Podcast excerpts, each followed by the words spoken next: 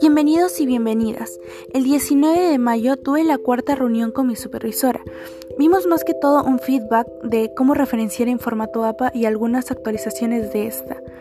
Asimismo, sobre algunas técnicas en futuras entrevistas, que si verán en anteriores episodios ya se realizó.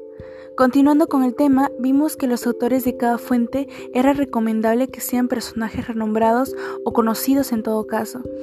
Hoy es 26 de mayo, tuvimos la quinta reunión. Decidí explicar ambas reuniones ya que prácticamente vimos lo mismo, aunque con una pequeña diferencia. En esta última reunión se revisó el avance de este diario de trabajo.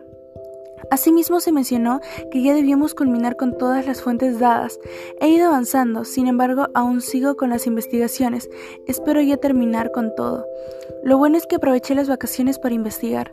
Por todo lo mencionado, considero que he desarrollado las habilidades sociales y el atributo de informada e instruida, puesto que compartí algunas de mis ideas o saberes previos del formato APA a la supervisora.